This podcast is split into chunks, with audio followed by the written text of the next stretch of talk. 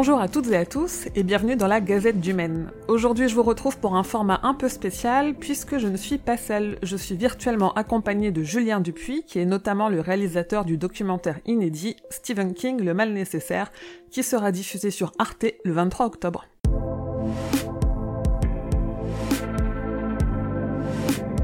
Bonjour Julien, comment tu vas? Bah Bonjour Émilie, ça va très bien. Je suis très merci de m'accueillir dans la Gazette. Bah merci de m'accorder euh, cette interview. Moi j'ai plein de questions pour toi. Ah. D'abord, est-ce que tu peux te présenter ou présenter un peu ton parcours à nos auditeurs et auditrices et après on parlera du documentaire? D'accord. Bah, je, vais, je, vais, essayer de faire bref parce que je pense pas que ce soit le plus passionnant dans, dans, tout ça. Euh, moi, je suis euh, journaliste, donc je m'appelle Julien Dupuis, P-U-Y à la fin, pas P-U-S, attention. euh, je suis journaliste euh, cinéma euh, très très majoritairement depuis la fin des années 90, qui ne nous rajeunit pas, tu vois. Mais mm. j'ai vraiment commencé au début des années 2000. Euh, j'ai travaillé au début dans la presse papier euh, sur euh, un magazine qui s'appelait, qui m'a fait débuter, qui s'appelait euh, Starfix Nouvelle Génération, pardon. J'ai enchaîné avec avec Mad Movies pour qui j'ai travaillé, qui est un magazine donc de cinéma fantastique, pour qui j'ai travaillé par, oui, oui, bah oui, j'imagine. Les fans de King connaissent bien Mad Movies. Oui, forcément, bien sûr. Et euh, mais moi, quand j'y ai bossé, l'actu de, de, de King n'était pas euh, florissante. Hein. Enfin, mm. bon, j'y ai bossé là-bas de je sais plus, 6 ans, quelque chose comme ça. Et, euh, et puis après, j'ai continué un tout petit peu sur la presse papier, mais c'est quand même un secteur que j'ai un peu abandonné. J'ai, j'ai un tout petit peu pigé au Monde, par exemple et j'ai un petit peu pigé aussi pour Première, principalement pour le site internet. Mhm.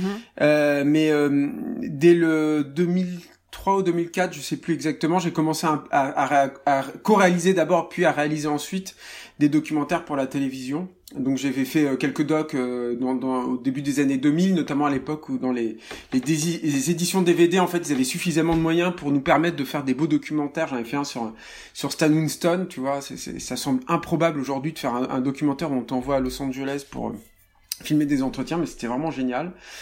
Et puis j'ai commencé à faire le, format qu'on appelle 52 minutes, donc un mhm. format qui est le format de, de, de, mon doc sur, sur Stephen King, en 2013. Le premier, c'était une co-réalisation avec Xavier Sayanov. C'était produit par euh, une société qui s'appelle Empreinte Digitale et euh, coproduit par Thierry Tripot, qui est le coproducteur aussi du, du Stephen King. Et euh, j'ai suivi ça avec d'autres documentaires de, de, de 52 minutes. Et parallèlement à ça, je faisais un hebdo pour Ciné Plus Frisson qui s'appelait Le Grand Frisson que je réalisais et qui était euh, une, un peu l'équivalent de Mad Movies euh, mais pour la pour la télé. Alors c'était vraiment un kiff euh, énorme. Alors j'étais payé une misère là-dessus, mais par contre c'était un, un, bonheur énorme en fait de faire ça. quoi. C'était vraiment génial. quoi. Je, je, ne comptais pas mes heures et mon investissement, accompagné par une équipe de monteurs, de, de graphistes, toujours produit par Empreinte Digitale d'ailleurs, qui était d'enfer quoi. Et, c'est une partie des, des gens finalement que j'ai retrouvé sur mon doc sur Stephen King quoi. C'est marrant parce que tu parles, tu as quand même une euh, formation un peu de journaliste ciné, ou en tout cas tu es spécialisé ciné, mm. alors que Le Mal Nécessaire, il est inédit dans le paysage des docus français de King, parce qu'on en a peu qui sont réalisés et produits par des Français déjà. Mm. Euh, beaucoup des docus sur King, ils sont souvent sur ses adaptations, et ils sont très pauvres en images de l'auteur. Alors que là, toi, tu nous as donné un documentaire de 52 minutes, qui sont quasi exclusivement que des images de lui et surtout qu'il nous parle euh, de lui, la personne qu'il est, de l'auteur qu'il est et de du citoyen américain qu'il est. Et alors que tu as une formation de journal, de, enfin plutôt euh, tournée vers le cinéma en tout cas. Oui, oui. Alors bah après, on parlera peut-être de mon attachement euh, particulier à Stephen King euh, ensuite, mais mais euh, si tu veux, le, le, le truc c'est que l'accord avec Arte et puis avec mes, mes producteurs, c'était de faire un doc sur Stephen King. Et le piège avec Stephen King, je pense, hein, pour les pour la télé en particulier, mais pas que pour la télé, hein, je, je pense même en général, en règle générale, mm. c'est que c'est c'est probablement l'auteur qui a été le plus adapté au cinéma et à la télévision, et que du coup, tu as une as une vraie confusion qui s'instaure. Les gens en fait, ils ont l'impression qu'ils ont lu Carrie quand ils ont vu le film de Brian De Palma. Mm. Moi, j'adore le film de Brian De Palma, mais le film et le roman, c'est pas la même chose. C'est pas les mêmes, euh, c'est pas les mêmes euh, œuvres en fait. On va pas parler de Shining.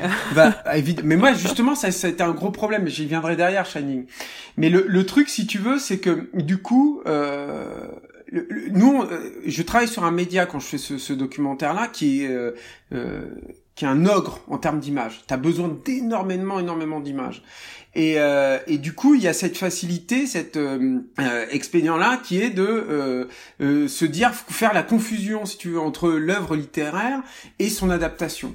Mais moi, c'était pas mon but justement. Je voulais absolument, dès le début, remettre l'auteur le, au cœur du au cœur du projet. Donc, ça passe, comme tu l'as dit, par moi, il y a une voix off, évidemment. Mmh. Ça, ça c'était quasi contractuel, mais de toute façon, j'étais obligé d'en avoir une pour la narration.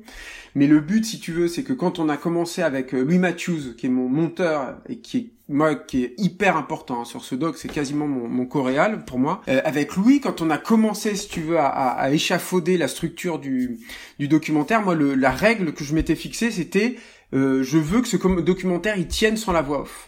Je veux pas euh, euh, que ma voix off elle soit trop, euh, parce que c'est pas moi qui fais la voix off, mais c'est moi qui l'ai écrite évidemment. Elle soit trop intrusive. Je veux pas, je veux qu'on ait l'impression d'être en contact direct avec ce mec. J'ai pas envie d'avoir moi la lecture de Julien Dupuis de Stephen King parce que ça à mon avis on s'en fiche. Tu vois ou alors bon bah c'est un autre exercice, un exercice de d'exégète euh, que, que moi je ne suis pas dans cette posture là quoi. En fait, c'est ça qui est très intéressant et qui est hyper mm. touchant. La voix off, tu parles beaucoup de la voix off, mais je l'ai trouvée peu présente. Elle est surtout là pour euh, faire les transitions entre les thématiques qui sont abordées. On a vraiment un document où euh, pendant plus de trois quarts d'heure, c'est l'auteur qui parle de lui.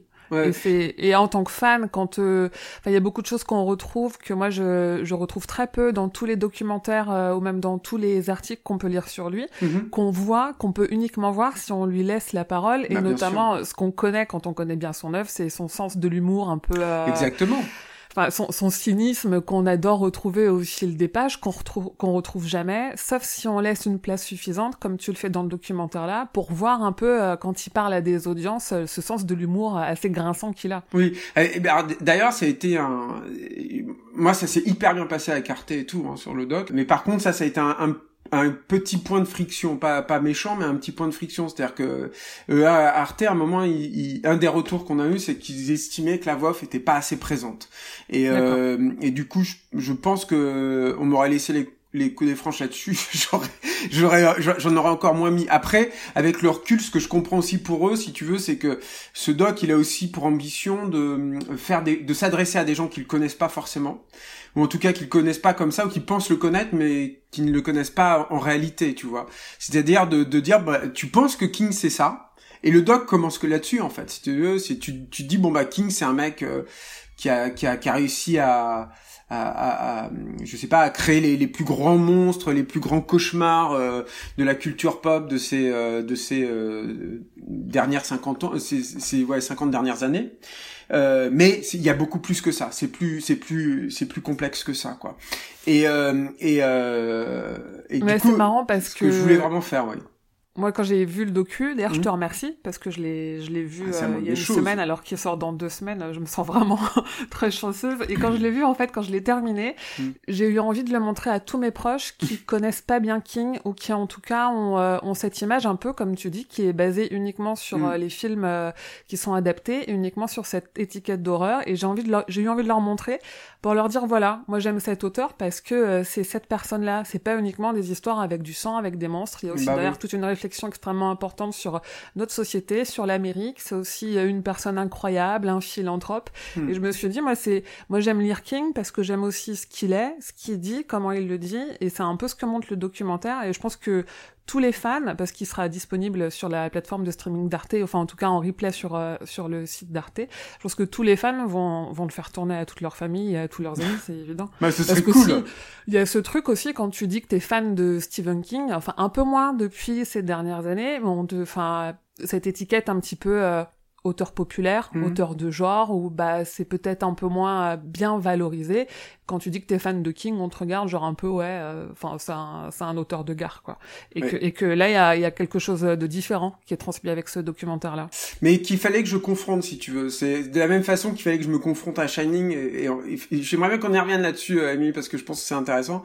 et de la même façon que je voulais me confronter à Shining, si tu veux, il fallait que je me confronte à ça. C'est-à-dire que tu peux pas nier non plus que que King c'est aussi un, un auteur hyper populaire mm. et que euh, il a été aussi euh, jugé et souvent très mal jugé à l'aune de ça puis que lui il en a souffert si tu veux mm. et euh, moi je, moi ça fait partie aussi des choses qui me plaisaient si tu veux c'est ce qui, est, ce qui est chouette avec un mec comme King quand tu fais un doc comme celui-ci et c'est pas toujours le cas avec les, les, les artistes à, bien des regards, la personnalité de Stephen King euh, se retrouve dans son œuvre et, l'un euh, nourrit l'autre. C'est-à-dire que connaître le, personnage et son évolution et comment il fonctionne éclaire, aussi sur son œuvre. Euh, et, et, l'inverse est aussi vrai quoi tu vois.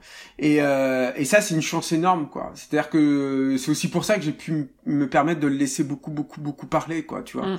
parce que euh, un, un, réalisateur comme euh, comme Clint Eastwood par contre par exemple je, je suis pas sûr du tout que tu puisses faire le même type d'exercice. Ce serait beaucoup beaucoup plus difficile.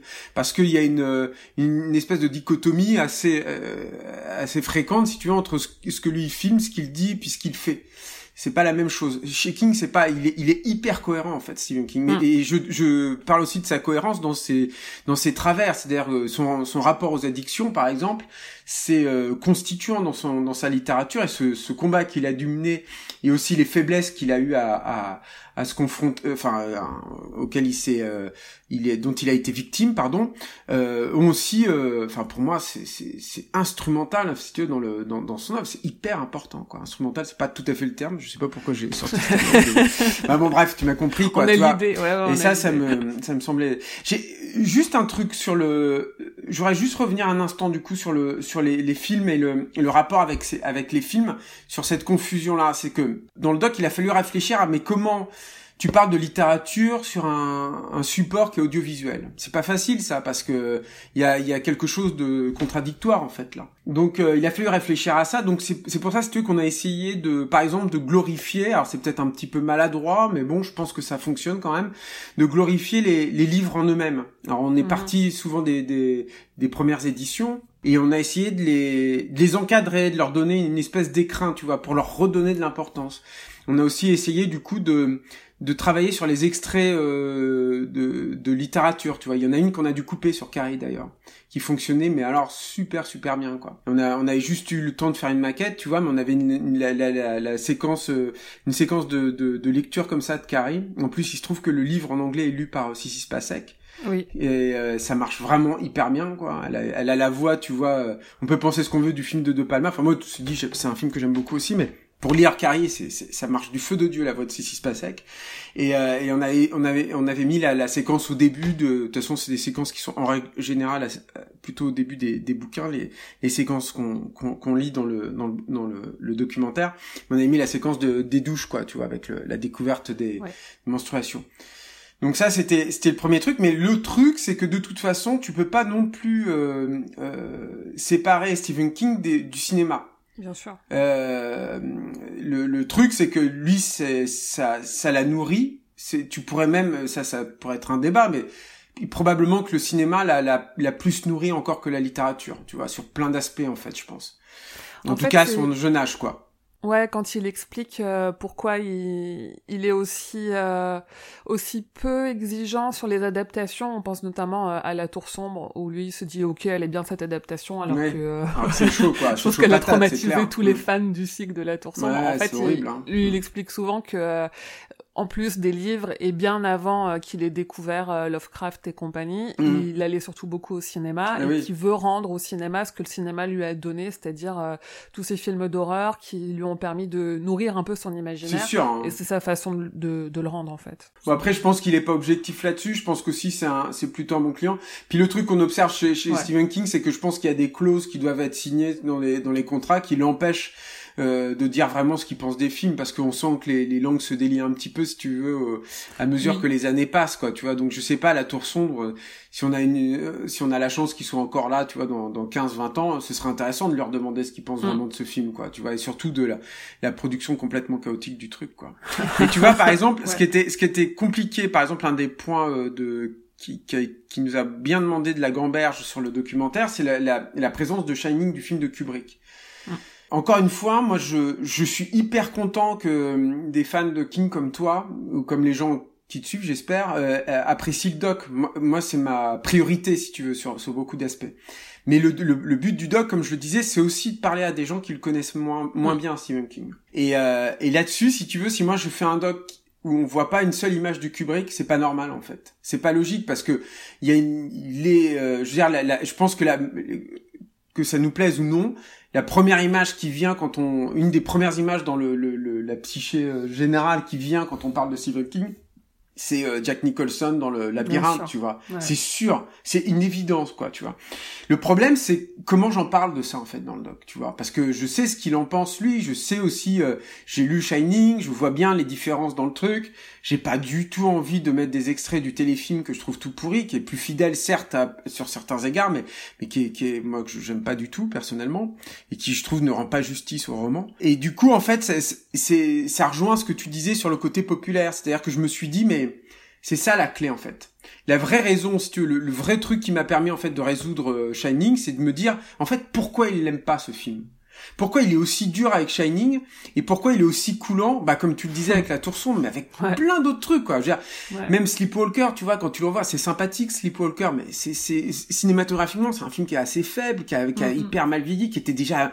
Moi, j'ai je suis suffisamment vieux pour. Euh, j'étais ado, tu vois, quand il est sorti, c'était ça tenait pas quoi, tu vois.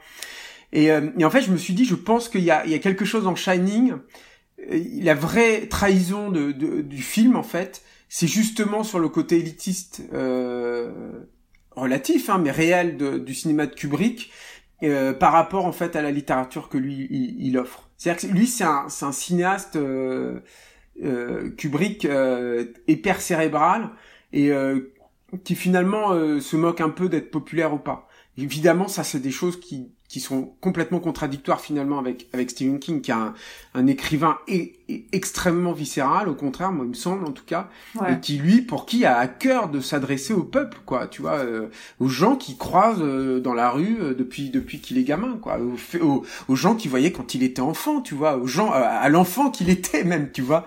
Et, et, et, voilà et du coup en fait si tu veux, une fois que j'avais résolu ça je me suis dit mais c'est en fait ça ça ça nous aidait trop en fait quoi tu vois ce, ce, ce truc là nous aidait énormément quoi dans le doc. De toute façon, on peut pas dissocier les adaptations euh, de, de l'œuvre d'origine. Je vois, moi j'ai l'exemple, euh, en fait le, on me demande souvent est-ce que King n'est pas trop adapté? Alors je pense pas qu'il soit trop adapté parce que mm. ce que j'ai constaté ces dernières années, c'est que euh, le, le, cinéma sert la littérature quand c'est une adaptation et je vois notamment avec le succès des deux adaptations de ça de 2017 et 2019. Mm. En fait, ça a amené euh, toute une nouvelle génération parce que c'est les studios New Line hein, donc c'est forcément euh, de la tranche d'âge 15 15 18 ans. Donc mm. ça a amené toute une génération qui lisait pas King ou dans leur famille King était lu par les parents à se dire en fait cet auteur il a créé des univers qui sont cool. Donc j'ai bien aimé le livre, euh, j'ai bien aimé le film, donc je vais voir ce qu'il fait, euh, ce qu'il fait quand, quand, il écrit. Donc il y en a plein qu'on lui rage, il y en a plein qu'on lui carie, mhm. qui ont lu ça et tout.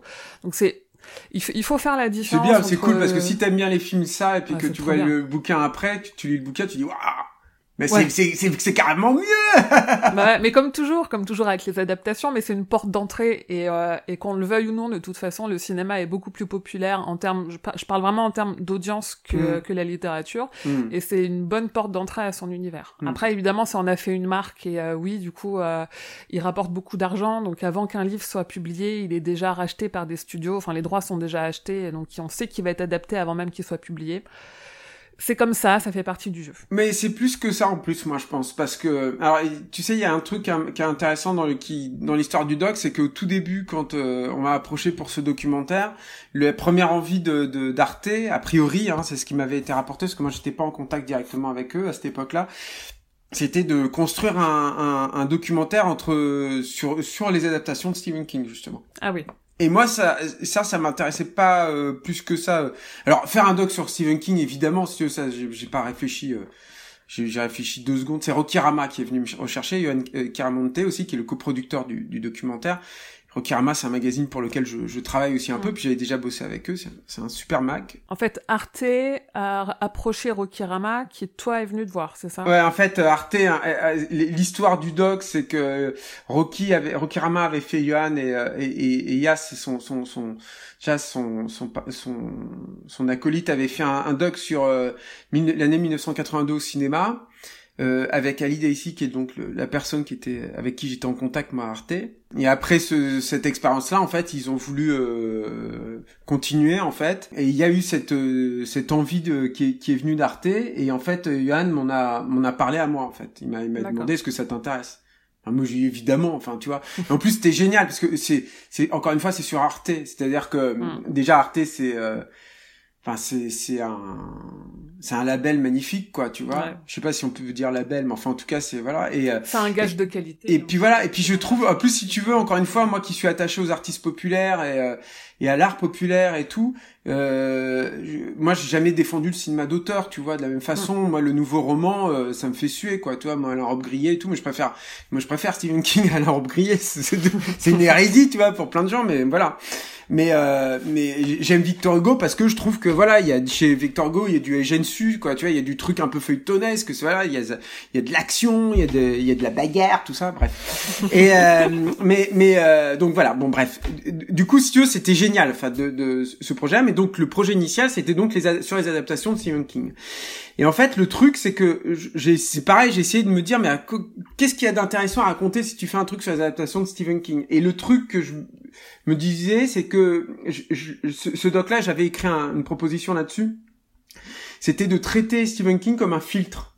Euh, un filtre entre générations et aussi un filtre entre art. Un filtre entre mm. générations parce que euh, ce qui est hyper intéressant de Stephen King, c'est que il, il, a reçu énormément, énormément de toute la le cinéma en fait des années 50, noble et un peu moins noble, et puis souvent un peu moins noble que noble d'ailleurs.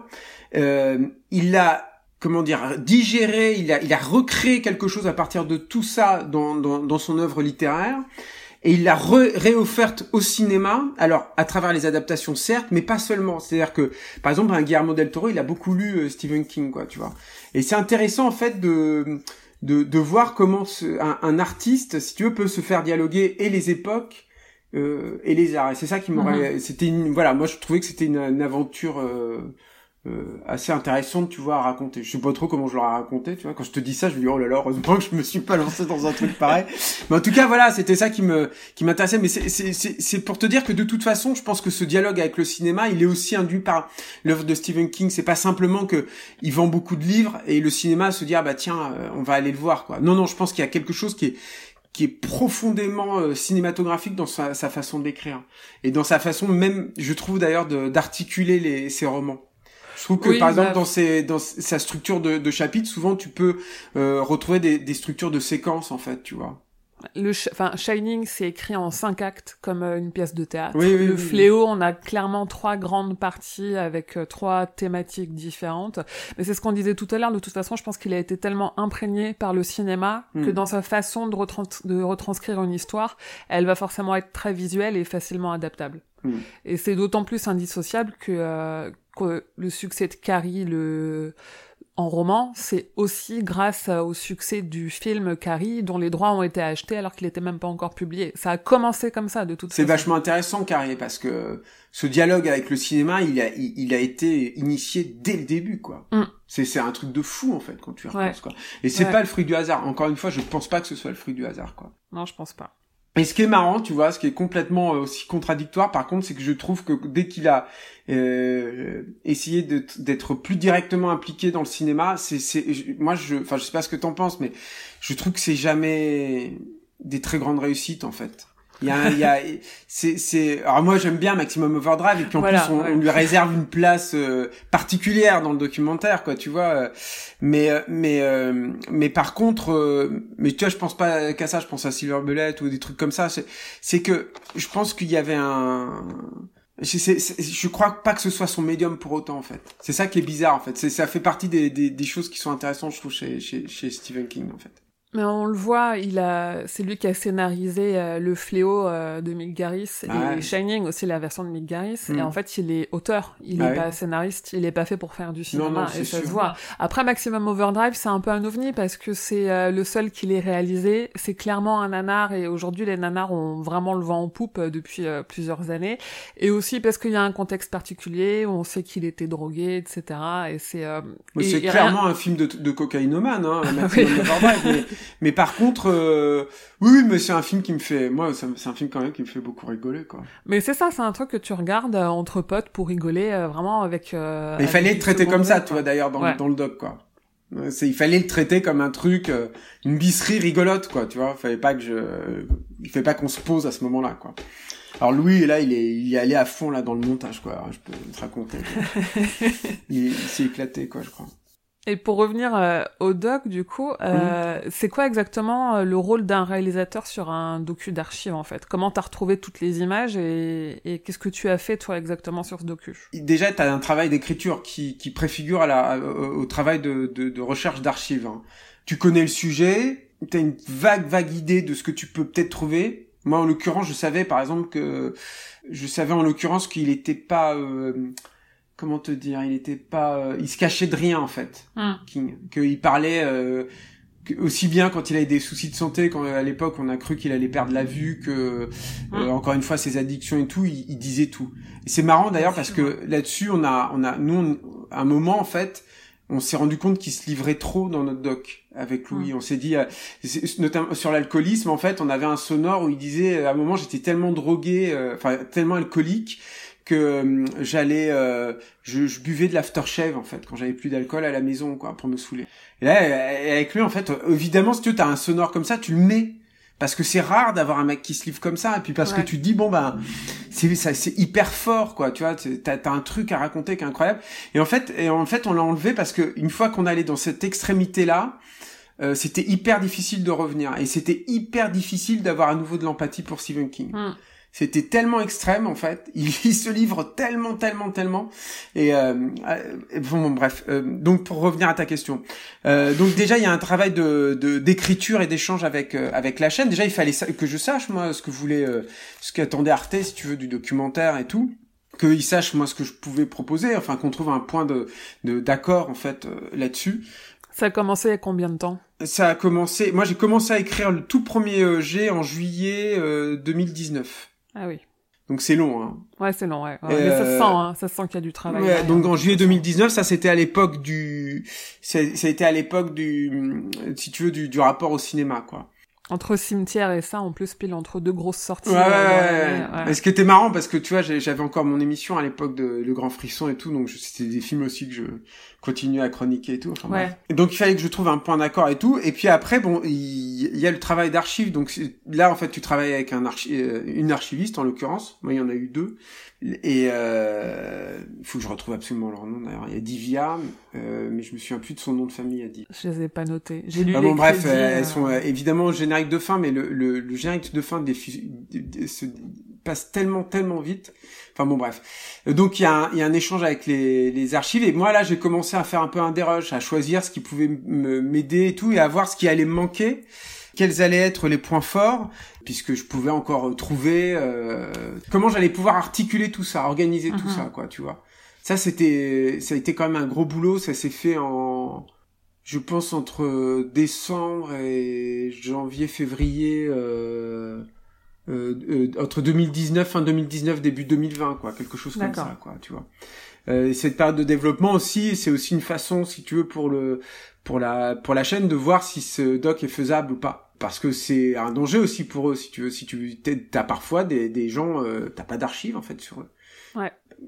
T'as rien tu peux rien monter quoi. Évidemment c'est pas le cas avec Stephen King quoi. Ouais là ce qui est marrant en plus sur les archives c'est vu qu'il vu qu'il est connu depuis depuis plus de 40 ans et donc qui fait des interventions dans les médias ou à des conférences depuis plus de 40 ans. Mhm. Là, sur 52 minutes de documentaire, tu passes par euh, tous les styles vestimentaires. Et c'est aussi intéressant de d'avoir ce côté où on retourne un peu, euh, un côté un peu old school. Sur à l'époque, c'était comme ça avec des grosses lunettes euh, où il ressemblait beaucoup à Gottlieb, tu vois. Exactement. c'est très drôle. C'est c'est mon coproducteur là, Thierry Tripot. Il, me dit ouais, c'est le c'est l'homme au, au mille visages, je crois. Il m'avait dit un truc comme ça. Il m'a dit faut pas que tu le perdes. Ça c'est sur le, premier montage en fait qu'on avait fait. Il dit ouais, ouais, faut pas que tu le perdes, ça c'est euh, c'est important ça, l'homme au, mille visages. J'aimais bien cette expression, c'est vrai, c'est un truc euh, c'est un truc assez fascinant. Puis je trouve que c'est euh, ça te parle aussi mine de rien. Ça, il y a mm. un fond là-dedans quoi. Il y a, il y a alors les, les, archivistes, ça y est, j'ai retrouvé les noms parce que je voulais pas les écorcher. Alors je sais, je sais qu'il y, a Véronique Nowak. Alors j'ai commencé à travailler avec elle principalement sur les archives liées à Stephen King euh, en particulier, quoi, tu mhm. vois. Et celle avec qui j'ai le plus bossé, qui ça, a été, ça fait partie des collaborateurs avec qui ça a été un bonheur de bosser, c'est Divia Padrino. Euh, qui elle s'est occupée un petit peu des archives de Stephen King, mais elle s'est occupée de toutes les autres archives, les photos aussi, les affiches, euh, les extraits de films, tout ça quoi, les, les voilà, bon, il y a tellement de choses en fait dans ce doc. Donc euh, à, la même période, si tu veux, pendant tout ça, moi j'ai j'ai un travail de fond aussi dans ma tête. C'est-à-dire que j'ai euh, un travail de fond qui est euh, bah, à quoi il va ressembler en fait ce doc? Comment ils vont fonctionner en fait les synthés? Comment comment tu vas est-ce que tu vas avoir des séquences qu'on va devoir filmer tu vois en annexe? Mhm. quel type de musique on va avoir aussi tu vois? Donc ça ça c'est un travail qui est, qui est de longue haleine et puis après bah, une fois que le doc est vraiment lancé c'est un doc qu'on a fait pendant le confinement, hein, basiquement. Ouais. euh, donc une fois que le doc est vraiment lancé, c'est un travail au, quotidien avec le avec Louis, avec le, le monteur. Tu as des échanges euh, en permanence avec euh, tous les membres d'équipe, donc que ce soit les gens qui s'occupent du graphisme, les producteurs évidemment, parce que tu, tu réclames toujours plus d'argent, toi. Tu dis ah, mais attends, est-ce qu'on peut se payer ça et tout? Ah non, j'ai plus les moyens, j'ai plus d'argent.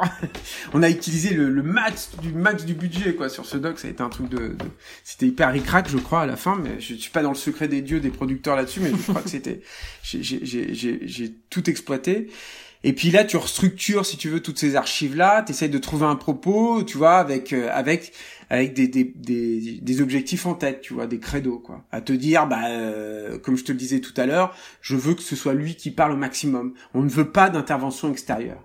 Ça aussi, c'était important, tu vois. Je voulais pas qu'une autre personne vienne nous parler de Stephen King même un, je sais pas moi, même un Frank Darabont par exemple. Je trouve Frank Darabont, le réalisateur de The Mist, qui est pour moi une des mm. meilleures adaptations qui a été faite de, de Stephen King.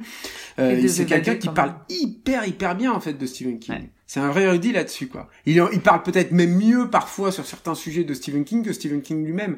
Mais je ne voulais pas de ça. Je voulais que ce soit Stephen King seul, quoi, tu vois. Ouais. C'était trop facile, quoi. Et puis voilà, puis puis des, des, des, tu construis tout, quoi. Tu vois, t'es en, en relation avec tout le monde. Euh, euh, après, donc avec la musique, avec Benjamin Ramon, euh, avec qui j'avais déjà eu la chance de bosser sur mes sur mes précédents docs. Ma directive initiale, mais après ça, ça, ça bouge beaucoup, beaucoup toujours la musique. Je trouve c'est rare de d'avoir une idée initiale sur la musique et de réussir à la, tenir mm. jusqu'au bout. Moi, je voulais une, je avais, je avais euh, suggéré d'avoir une musique un peu plus rock, quoi, tu vois, au début. Euh, un, un, mais du rock cool, quoi, tu vois on est parti de ça quand même malgré tout. Tu sais, je, ouais, je pensais à Blue Oyster Cult, tu sais, donc ah oui, ouais, je vois. Et mm. donc voilà, je, je, ça c'était vraiment le truc que je lui avais donné au début et tout, mais après, bon bah, c'est devenu très très différent. Puis moi, j'ai j'ai aussi en cours de route cette idée de commencer le le le doc avec un avec la rythmique en fait de la machine à écrire qui impose tout en fait et qui impose notamment la musique qui deviennent une espèce de tempo quoi tu vois sur lequel tout s'articule les images et la musique. Comme si c'était encore une fois une c'est comme une note d'intention tu vois on dit bon bah voilà euh, c'est c'est c'est ça en fait le, le doc c'est ça qui ça va être indexé sur l'écrit pas pas sur autre chose sur l'œuvre du mec. Mm. donc voilà le boulot après bah t'as toutes les étapes euh, classiques l'écriture euh, t'as des échanges avec la chaîne qui est contente pas contente de, des montages. Tu dois te battre pour tes idées aussi évidemment on a eu le tournage avec un pareil un collaborateur précieux pour moi qui est Jérémy Fauchou parce que mine de rien ça a l'air de rien dans ce dans ce doc mais euh, il y a beaucoup beaucoup d'images tournées euh, ça a été trois jours extrêmement intenses. Je sais pas on a ah dû faire du du 15 heures de d'heures de, tournage par jour. Ah oui. Ouais, c'est toutes les séquences, tu vois, la séquence de Shining, tout ça, c'est la séquence de ça, euh, les, les, la séquence de l'explosion du livre, enfin la déexplosion du livre, la, séquence de Carrie, enfin tout ça, il faut le tourner, tu vois, les, les monstres mm. aussi. Moi, je voulais qu'il y ait des monstres, tu vois, par exemple aussi dans le doc, alors on n'avait pas les moyens de nous payer un, des monstres originaux fabriqués exprès pour le truc, mais euh, je, je, connais un petit peu le, milieu de, des effets spéciaux de maquillage, et il y a un maquilleur français qui est très talentueux qui s'appelle Pierre-Olivier Persin, euh, et je savais que Pierre-Olivier, il avait fait un, monstre, tu vois, euh, un peu amphibien. Et je me disais, ça, colle avec King, euh, un peu amphibien pour un court métrage. Je me suis dit, c'est pas, je pense, que ça n'a pas été trop vu. Ça colle avec King. Et du coup, on a essayé de voir avec lui si on pouvait le négocier ça. Donc, on a négocié, on, lui a loué en fait ces monstres, ces morceaux de monstres. On avait aussi un chat momifié qu'il avait déjà fait. On avait un Qu'est-ce qu'on avait d'autre? On avait un, une tentacule qu'on n'a pas utilisée, tu vois, finalement, mais on avait une tête coupée aussi qu'on voit très brièvement dans le mm. documentaire. Enfin bref, plein de matos comme ça qu'on n'aurait pas pu se payer dans l'absolu, mais mais euh, mais Pierre Olivier nous a fait un prix euh, et, euh, et du coup on a pu aller chez lui puis embarquer plein de de trucs comme ça. Euh, donc ça, ça fait partie aussi du travail de, du réalisateur, tu vois. Puis après, bah, tu suis la continuité du film jusqu'à la fin. T'as des choix de toute façon à faire jusqu'au au mixage et jusqu'à jusqu'à l'étalonnage. Mais euh, moi, je suis important, si tu veux, sur le documentaire, je pense. Mais euh, mais encore une fois, je tiens à, à souligner l'importance de mes collaborateurs. C'est pour ça que je tiens à les citer, quoi. on est une équipe, quoi. Tu vois vraiment, c'est des gens formidables à qui je dois beaucoup et à qui le, le doc doit beaucoup. Et tu parles de choix que tu as dû faire. Est-ce qu'il y a des choses, des images ou autres que, as que tu voulais mettre dans le documentaire et que t'as pas pu mettre soit par manque de temps, soit parce qu'on t'a pas permis euh... Est-ce que tu as des regrets? Moi, j'ai des frustrations sur le doc, c'est sûr. Hein. Hmm. Euh, je trouve notamment, euh, je trouve qu'il y a toute une frange en fait de la littérature de Stephen King dont on parle pas assez. Euh, et euh, ça, ça m'embête, quoi. Tu vois que bah, tu parlais de la grande saga, de la Tour sombre, de, du mm. fléau, des trucs comme ça. Et je trouve que j'ai pas eu la place, en fait. J'ai pas réussi à les mettre, et je suis un peu dégoûté, en fait, de ça. Faut faire un numéro 2 Ouais, je suis de, bah ouais, ouais, mais c'est vrai que je, suis un peu déçu en fait de ça. J'ai fait, j'ai fait le maximum, mais tu vois, je voulais quand même au moins un peu les citer euh, de ci de là, tu vois, mais. Euh...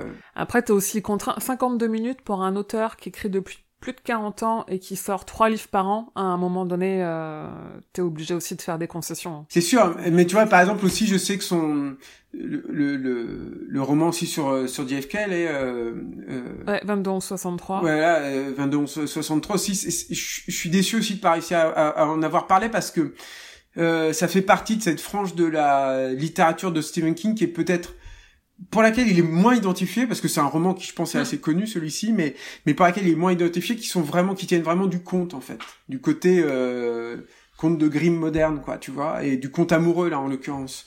C'est un, je trouve que c'est un bouquin qui a, qui a sa part de cruauté évidemment hein, mais euh, mais qui est beaucoup plus dans la tendresse et dans euh, l'affection. Et je suis je suis je suis un peu déçu de pas avoir réussi à parler. C'est là qu'il y a vraiment parce que si j'ai des frustrations sur euh, je sais pas moi certaines images que j'ai pas pu mettre euh, assez longtemps de d'extraits ou trucs comme ça sur euh, je te disais tu vois j'aurais bien aimé qu'il y ait une autre séquence de, de lecture dans le documentaire mais ça l'aurait vraiment déséquilibré quoi. La, la, structure du doc était un peu différente au début aussi et il y a des choses qui me manquent là-dedans euh, dans, dans la première structure du doc et mhm. tout. Donc euh, voilà mais mais je pense que ma plus grosse frustration là ce serait là-dessus en fait sur le, le il a fallu quand même que malgré tout j'aille relativement à l'essentiel quoi et, euh, et c'est dommage quoi. pour le coup, tu vois, c'est vraiment un truc sur lequel euh, j'espère que les fans ne m'en voudront pas trop quoi, parce que je, je, non mais je, moi je peux comprendre en fait qu'on soit fan de King et qu'on soit frustré que tout ce pan de sa, littérature là, en fait, la facette, cette facette là de son œuvre ne soit pas assez suffisamment euh, représentée quoi. Ouais, alors après je suis peut-être pas la plus objective non plus, mais euh, moi j'ai pas eu cette frustration parce que ça m'a enlevé plein d'autres frustrations que j'ai avec tous les autres documentaires qui sont sortis ces cinq dernières années. Mhm. Tu vois, c'est-à-dire que on parle pas que de ses films, on parle pas que d'un que de son aspect, ses monstres, euh, mhm. les enfants, etc. On aborde beaucoup d'autres choses et on l'aborde en le voyant lui. Mhm. Et ce qui n'arrive jamais, en fait, c'est toujours comme tu disais, on, on aurait pu avoir Darabon qui parle de lui, mais en attendant, euh, là, c'est quand même différent. Donc moi, je, en fait, le, ça a tellement contenté la fan qui est en moi qu'à la limite, ces choses-là, euh, c'est passé à côté, quoi.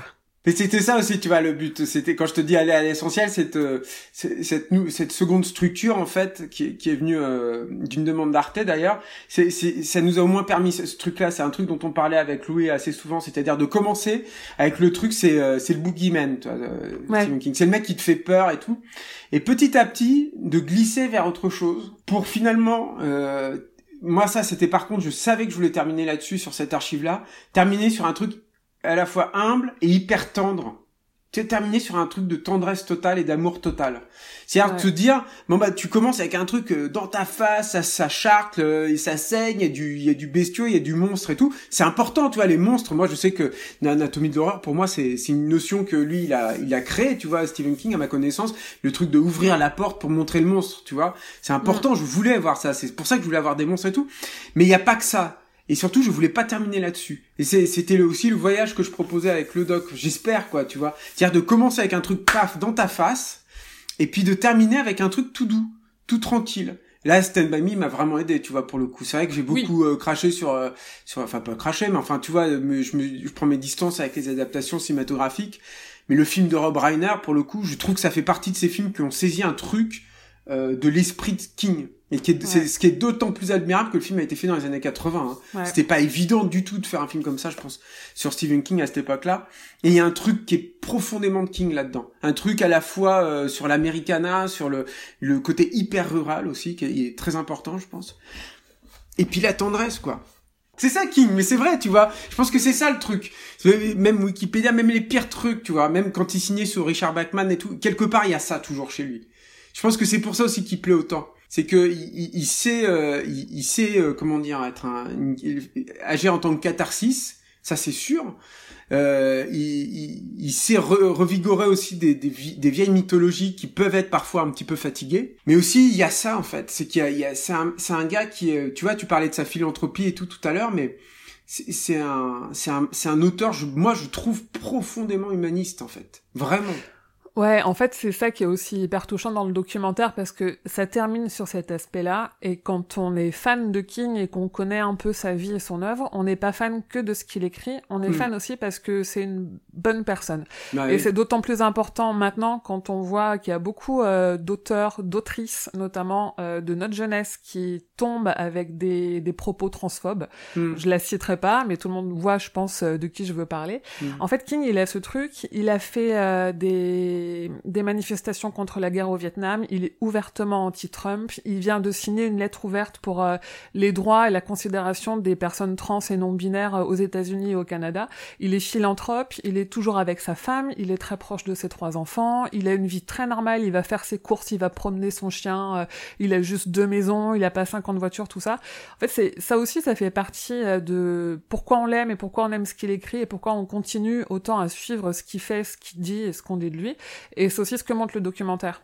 Mais après, je pense qu'il a aussi sa face sombre, hein, tu vois. Hein. C'est, c'est-à-dire que je pense que Tavita, elle a pas, elle a, dû jongler, quoi. Tu vois. Je pense que ah t'as pas des addictions. Euh, c'est dans son livre de On Writing là où il disait que c'est les Tomnik il avait écrit euh, avec de, des, des, des, des tiges en coton en fait dans les narines tellement il, il, il, pissait le sang en fait. C'est lui qui le dit, tu vois.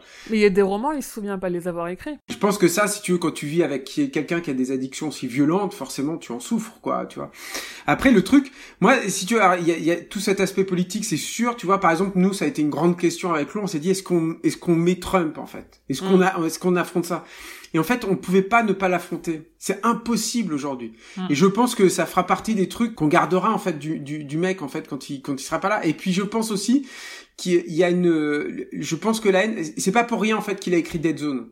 C'est-à-dire que je pense qu'il y a dans la, la, la, la crainte de Trump une crainte de que les gens euh, à, qui il est extrêmement attaché tombe dans ce panneau-là en fait, du populisme euh, euh, à, la Trump. C'est-à-dire que parce que moi c'est en fait c'est ça qui me qui me touche le plus, c'est qu'en fait c'est un mec qui vient de, de, de vraiment du bas, tu vois, des États-Unis et qui n'a jamais perdu ça. Ouais. Jamais, jamais, jamais, jamais. Il a réussi à garder un truc ultra sain là-dessus, quoi, tu vois. Et euh, relativement, tu vois, je pense quand même, parce que t'atteins pas un, un, tel succès sans, euh, enfin, je veux dire, il est tellement riche et tout, quoi, tu vois, il est quand même euh, sur pas mal d'aspects, je pense, coupé de, de, des gens qui ont plus rien, quoi, tu vois, mais mais il n'empêche qu'il a ça, quoi, tu vois, il, ça reste là-dedans, quoi, il reste, je sais pas, il a une espèce de générosité, euh, de désintéressement évident, quoi, tu vois, là-dedans. Toi, t'es fan de King depuis toujours? Moi, depuis, bah, depuis aussi vieux, enfin aussi jeune que je puisse l'être, en quelque sorte. Mais, je, moi, je l'ai découvert. Euh, alors, j'ai essayé de réfléchir en faisant le doc à quel âge je l'avais lu, mais je pense que c'est hmm. très jeune. Hein. Je pense que j'avais 12 ans, un truc comme ça.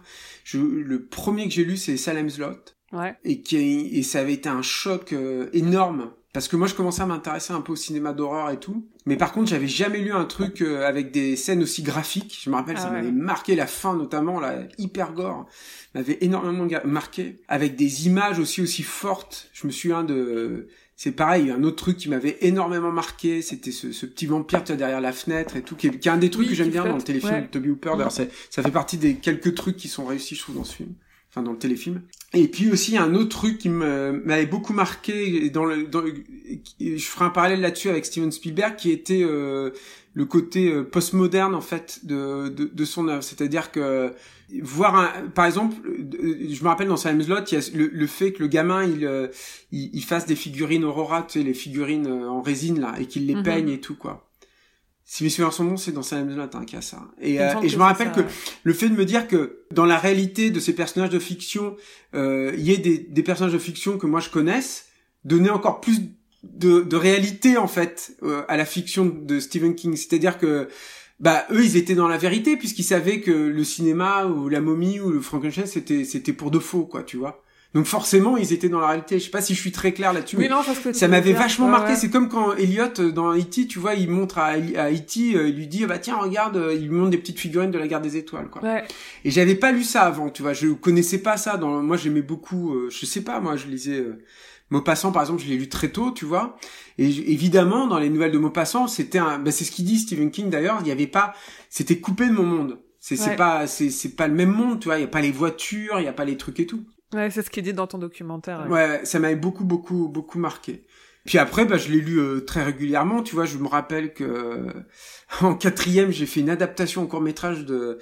C'est le laitier. Je me rappelle plus du titre en français de cette ah nouvelle. Ah oui, oui, je vois. Euh, et bon, bref, j'avais fait, tu vois. j'ai lu Shining avant de voir le film. C'est ce qu'il faut. Mais bon. Bah oui, mais ça a été un peu un accident. C'était pas si facile de voir le film à l'époque. Moi, j'aimais beaucoup Kubrick très jeune, tu vois, dès le collège et tout. Et, mais bon, voilà. C'est pendant mes études de lettres, en fait, que j'ai découvert Anatomie de l'horreur. Ah oui. euh, et, euh, et tout à coup, si tu veux, j'avais, j'avais, je gardais quand même cet a priori. Je m'étais jamais penché sur, euh, j'avais jamais vraiment réfléchi à King et à, et à l'analyser. Si tu veux, je le prenais tel qu'il était. Et puis moi, il faisait tellement partie de mon paysage. Moi, je suis un enfant des années 80, si tu veux. Tu parlais de Man Movies tout à l'heure, mais je, je me souviens très bien quand j'ai reçu, euh, parce que j'étais abonné, le, numéro spécial Stephen King avec la peinture de Melty, tu vois, en, hmm. couverture et tout. Et il faisait tellement partie du paysage à l'époque. C'était un truc de fou, quoi. T'avais, surtout à l'époque où la vidéo a commencé, tu vois, début 90 et tout c'était dingue quoi t'as l'impression qu'il y avait une adaptation de King par par euh, par numéro de, de Mad Movies quoi c'était dingue quoi et euh, et donc quand je suis arrivé en, en études de lettres et tout évidemment euh, si tu veux là-bas il y a une vision du de la littérature fantastique qui est complètement en porte-à-faux avec celle de Stephen King, qui obéit à, à celle de Zeta Todorov, tu vois, qui est bah, le fantastique, c'est la question à laquelle tu ne peux pas répondre. Hmm. Donc si tu y réponds, c'est-à-dire que si tu dis, euh, eh ben dans le Nostromo, euh, c'est un extraterrestre et voilà comment fonctionne cet extraterrestre, l'alien et du coup machin, bah c'est plus du fantastique, t'es dans autre chose, t'es dans du merveilleux, t'es dans la science-fiction et tout. Et en tout cas, t'es plus dans l'horreur et l'horreur fonctionne moins.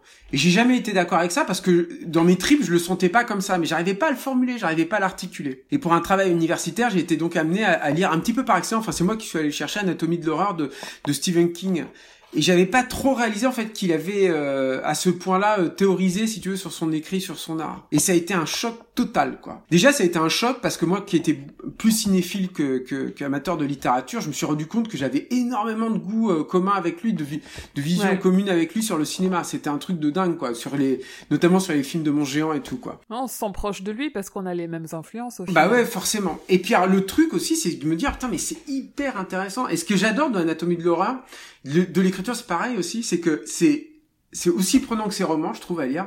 Ouais. C'est hyper accessible, c'est d'une clarté incroyable, et en même temps, il y a y a mais c'est c'est hyper profond enfin enfin il y a y a des choses d'une intelligence folle quoi. J'ai, je me suis tapé pas mal de, enfin quelques études universitaires, de trucs d'analyste et tout, mais lui, il est dans le haut du panier. Enfin, c'est clair et net, quoi. T'as pas, et, c'est un talent euh, euh, gigantesque en fait de réussir à, à, devenir aussi pointu et tout avec un langage qui est aussi accessible, quoi. Ouais, il y a un peu de ça dans le documentaire. Moi, ce qui m'a frappé, alors je vais pas spoiler la réponse, mais c'est quand il explique pourquoi les gens sont autant fascinés par la, littérature d'horreur. Et tu mhm. en fait, il a, c'est là aussi où tu vois que c'est euh, quelqu'un de, enfin que c'est un très bon professeur aussi et qui. Ouais, ça devait être un prof génial, c'est ce que je me suis dit aussi, ouais. Ouais, parce que c'est euh, même même pourquoi il parle autant des enfants tu vois, sur euh, pourquoi c'est facile de mettre des enfants dans ces contextes-là. Et euh, c'est passionnant. En fait, tu dis tout a un sens. Tout a un sens. Il fait pas les choses par hasard et pour autant il les fait naturellement parce que euh, je sais pas s'il les a vraiment réfléchis ou si c'est pour lui si c'est une évidence, mais en tout cas tout a une raison et c'est ça aussi qu'on voit dans le documentaire. Je pense que moi, moi à mon avis, hein, il, les a réfléchis. Déjà ces ouvrages-là, ça, ça viennent étayer le truc. Ensuite, euh, et pour m'avoir farci quand même des heures et des heures et des heures et des heures et des heures d'interview de lui, tu vois, là dernièrement et tout. Ouais, je veux dire, il est quand même euh, très articulé dans sa pensée, dans sa vision de son art. Euh, et puis, et puis, je pense aussi que tu peux pas avoir une telle pérennité dans la dans le succès au bout d'un moment sans avoir réfléchi et théorisé ça en fait. Ouais. Je, je moi, c'est, tu vois, je tous les je trouve que tous les grands artistes qui ont un succès au long cours, euh, dans le cinéma, tu vois, par exemple Hitchcock ou Spielberg, en fait, c'est des gens aussi qui ont une vision du cinéma et de leur art qui est hyper articulée en fait, qui est très pointue et euh, qui euh, qui moi je trouve m'apporte énormément puisque je suis supposé être journaliste critique, tu vois, de temps en temps et tout. Mais ces mecs-là, ils sont un mec comme James Cameron, par exemple, il est hyper articulé, tu vois, dans sa pensée. Je, je trouve que c'est pareil en fait à King, c'est que tu peux pas il y a une part évidemment qui est euh, spontanée, et lui, euh, Dieu sait qu'il écrit euh, de façon assez spontanée, tu vois. Mais au bout d'un moment, en fait, il a, il a réfléchi à tout ça, quoi. Puis il y a un autre truc, si tu veux, c'est que King, c'est un lecteur. Hein. Mm. C'est autant un lecteur qu'un écrivain, quoi, tu vois. C'est un grand, grand lecteur. Donc, encore une fois, comme comme Spielberg, quoi, tu vois c'est c'est des c'est par rapport au cinéma Spielberg c'est ces gens qui se bouffent des des trucs qui connaissent très très bien leurs confrères le travail de, des gens qui leur ont qui les ont précédés et tout moi avant King j'avais vu personne parler de Richard Matheson comme lui il l'a fait ouais. Et ça, j'étais content de pouvoir le mettre dans le doc, tu vois, parce qu'il il en parle beaucoup, beaucoup, beaucoup dans, dans Anatomie de l'horreur de, de Richard Matheson. Et il me semblait évidemment que c'était hyper important de parler de Matheson. Mais un de ses premiers conseils euh, sur l'écriture, c'est de lire. Il dit on peut pas bah écrire si on lit pas. Et lui, il lit énormément. On a beaucoup d'images de lui qui est toujours en train de lire. Qu'il, il est fan des Boston Red Sox, donc quand il va voir des matchs, il est en train de lire au match parce qu'évidemment les matchs de baseball ça dure des heures. Mm. et on le voit même sur son Twitter dès qu'il termine un livre il en parle s'il l'a aimé. Et, euh, et tout ce qu'il écrit tout ce qu'il lit je, enfin, je pense qu'il lit très vite aussi mais euh, il lit beaucoup et c'est son premier conseil en effet c'est de lire. Le, le, le truc c'est qu'il y avait un sonore aussi qu'on a failli garder je crois avec Louis. Est-ce qu'on a failli garder en tout cas c'est un truc que j'avais entendu qui était génial qui disait euh, mais je crois qu'on ouais, on avait failli le garder avec lui on l'a pas fait. Qui disait non mais moi euh, quand je vais chez des gens là que je connais pas trop là, euh, je, je, vais dans leurs toilettes. Et si aux toilettes il y a pas des bouquins, ça va pas là. c'est pas des gens bien quoi. j'avais adoré ce, j'avais adoré ce non mais tu vois ça fait partie des trucs où tu, tu rigoles au début puis tu te dis mais il y a un fond en fait, il y a un truc là-dessus quoi. Tu vois c'est pareil sur l'importance de la lecture à la fin du doc. Je me suis dit mais euh, est-ce que ça va pas sembler léger? Et en fait je me suis dit non il faut réfléchir en fait à ça. Qu'est-ce qu'il veut dire en fait sur l'importance de la lecture et de lire? Pourquoi pour lui c'est aussi important que ça en fait? Qu'est-ce que ça mm. apporte et tout? Mm. Et je pense qu'il faut réfléchir à ça. C'est pas simplement tu lis et tu vas résoudre tous les maux de la société. Non, c'est pas ce qu'il dit en fait. C'est beaucoup plus profond que ça en fait. Et je pense qu'il a raison. Et je pense que c'est une c'est une, une, piste de réflexion euh, euh, pertinente surtout dans l'Amérique contemporaine quoi. Oui, et puis en plus, il est, euh, il, ça a été un grand promoteur du livre audio, donc il est pas mm. fermé à la méthode de lecture. Donc il comprend qu'il y a des personnes qui aiment pas trop lire ou qui ont pas le temps, etc. Mm. Mais lui-même, il est, c'est un grand consommateur de livres audio. Il en a beaucoup parlé, il en a fait beaucoup la promotion. Et en début d'année, il a reçu un Audio Award, qui est un, un, award justement pour euh, sur le monde du livre audio. Mm.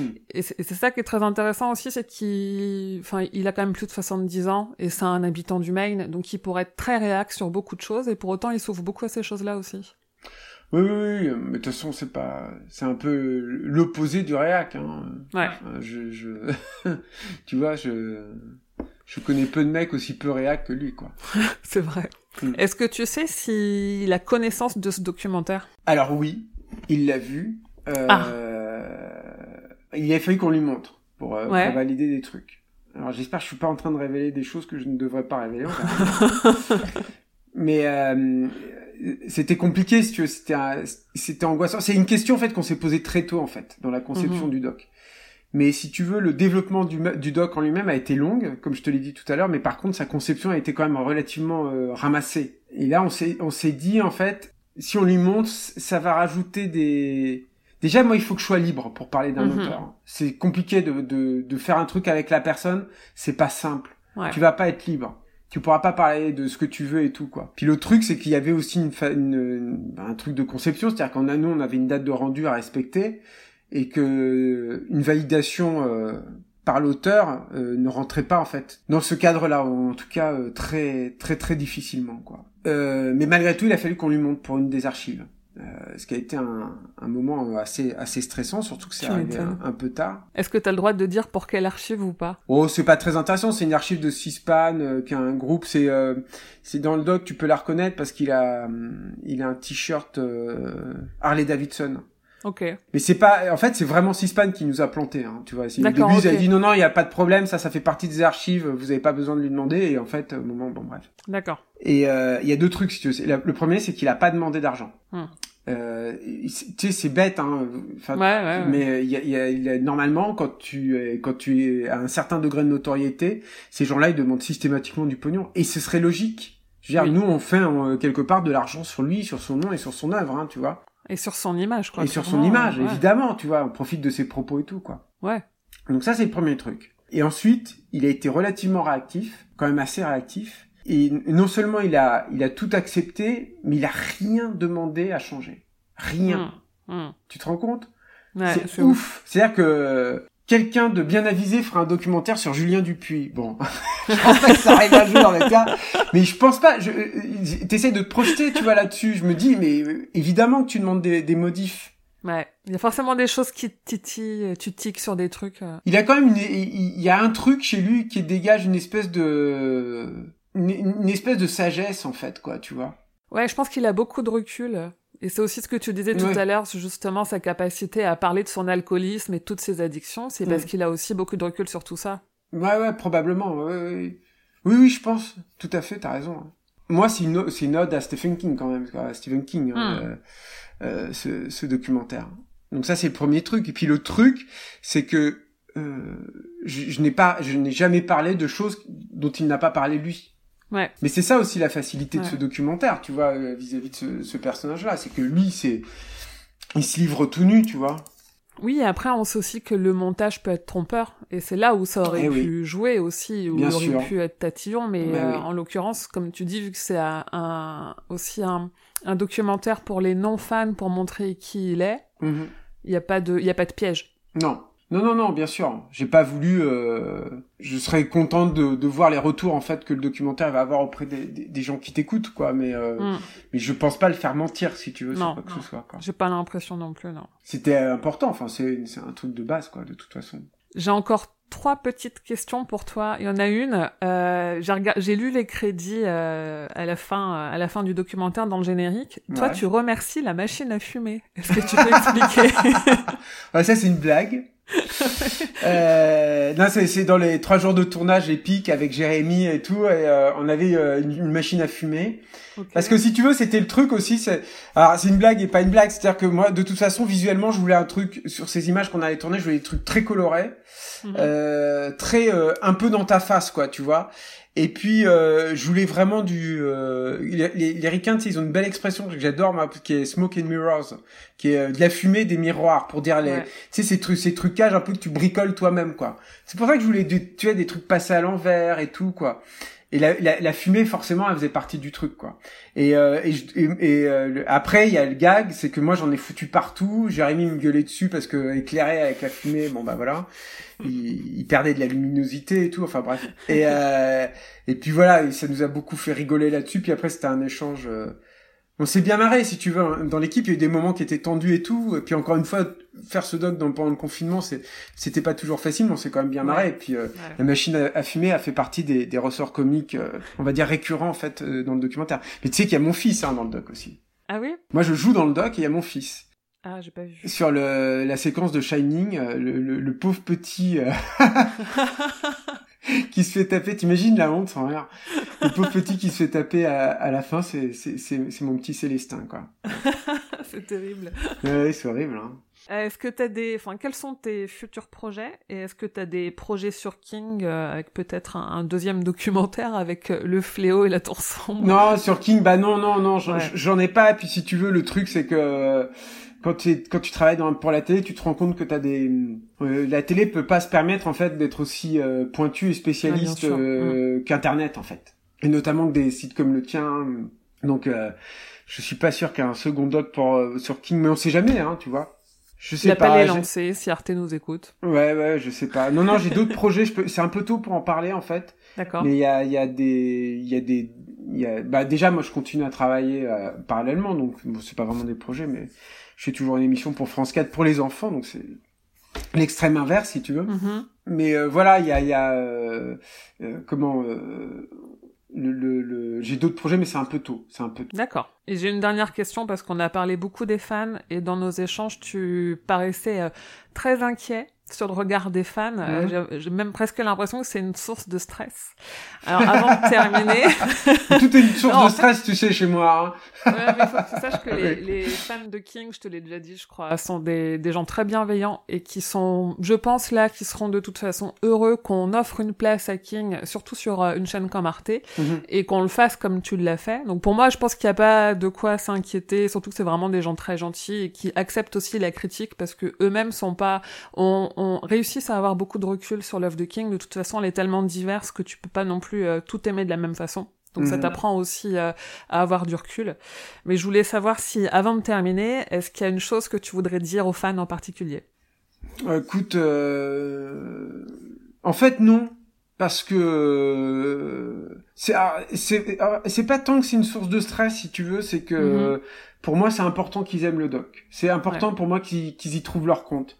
C'est-à-dire que je pense que Ali à, Arte, pour lui, c'était important que le doc il parle au, plus grand nombre. Et il avait tout à fait raison. Mhm. Et moi, j'espère que le doc va fonctionner, quoi. Tu vois Tu sais jamais ça. Mais moi, c'était important aussi que les fans y s'y retrouvent, parce que c'est dès lors, ça aurait été une preuve de l'intégrité du documentaire, euh, aussi une, une, démonstration du fait que ben on raconte un un peu plus que les, trucs basiques euh, habituels quoi. Et puis aussi c'est une c'est une marque d'appartenance si tu veux. C'est aussi une façon de dire euh, bah je suis avec vous quoi.